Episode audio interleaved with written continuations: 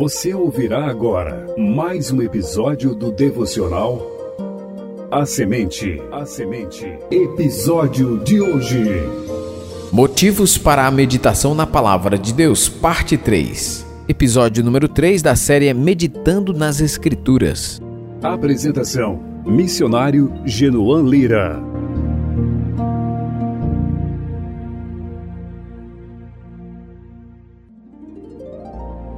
Fui premiado com duas visitas da Covid-19. No segundo episódio, do qual ainda estou me recuperando, os efeitos foram bem mais intensos, incluindo a perda de paladar e olfato. Graças a Deus, já voltei a sentir cheiro e sabor, mas durante vários dias tive que me esforçar para comer. No meu caso, o problema não foi apenas a ausência de olfato, mas um fenômeno estranho em relação aos odores. Por vários dias, qualquer cheiro mais forte, por melhor e mais agradável que fosse, chegava às minhas narinas como se fosse uma essência repulsiva.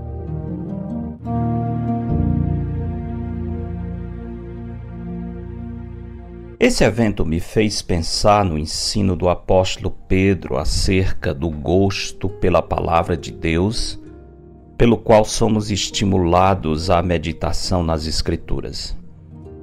Em 1 Pedro, capítulo 2, versos 1 e 2, está escrito: Despojando-vos, portanto, de toda maldade e dolo, de hipocrisias e invejas e de toda sorte de maledicências, Desejai ardentemente, como crianças recém-nascidas, o genuíno leite espiritual, para que, por ele, vos seja dado crescimento para a salvação. Primeiro, como já vimos, o escritor sagrado nos manda desejar o fortalecimento espiritual dado pela palavra, assim como um bebê anseia pelo leite materno embutido na própria essência do recém-nascido está o estímulo que o faz ansiar pelo puro leite produzido pela mãe. Depois de nos ordenar a apurar o paladar do nosso coração, a fim de desejarmos a palavra, Pedro toca em um ponto essencial: os impedimentos que tornam difícil desenvolvermos gosto pela palavra de Deus. Pouco vai adiantar querer desenvolver genuíno interesse na palavra se estivermos aprisionados a pecados tais como maldade, dolo, hipocrisias, invejas e toda sorte de maledicências, como lemos em 1 Pedro 2:1. Se tais coisas persistirem e crescerem em nós, elas irão impedir que o desejo pela palavra nasça e se estabeleça dentro do nosso coração. Funcionarão como inibidores do apetite espiritual saudável. Se você já precisou usar algum tipo de cola adesiva para consertar um objeto avariado, provavelmente já se deparou com a seguinte instrução: Para melhor adesão, limpe bem as superfícies a serem coladas. Pedro está comunicando algo semelhante no verso 1 do capítulo 2. Nosso coração não poderá se deliciar do agradável sabor da palavra de Deus se estiver dominado pelo pecado.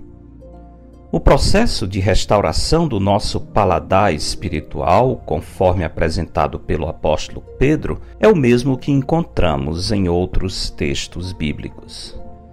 Em Romanos 13, 2, por exemplo, Paulo declara: Vai alta a noite e vem chegando o dia. Deixemos, pois, as obras das trevas e revistamo-nos das armas da luz.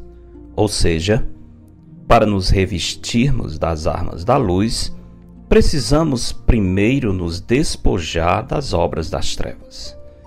Se quiser ver essa mesma ideia em outra passagem bíblica, leia Efésios 4, 22 a 25.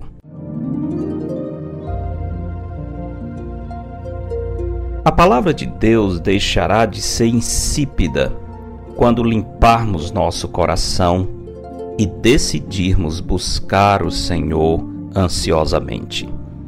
Fazendo isso, poderemos entender as palavras do profeta Jeremias que diz: Achadas as tuas palavras, logo as comi. As tuas palavras me foram gozo e alegria para o coração pois pelo teu nome sou chamado, ó Senhor, Deus dos exércitos.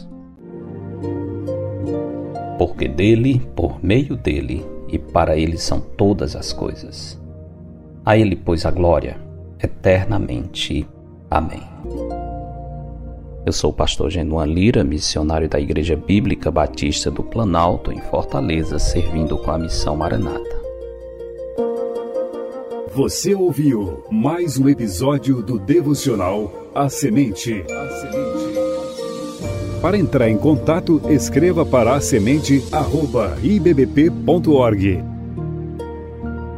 Tenha um bom dia na presença do Senhor. Eles são Rádio Web CBR Esperança, sintonizando e direcionando suas afeições a Deus.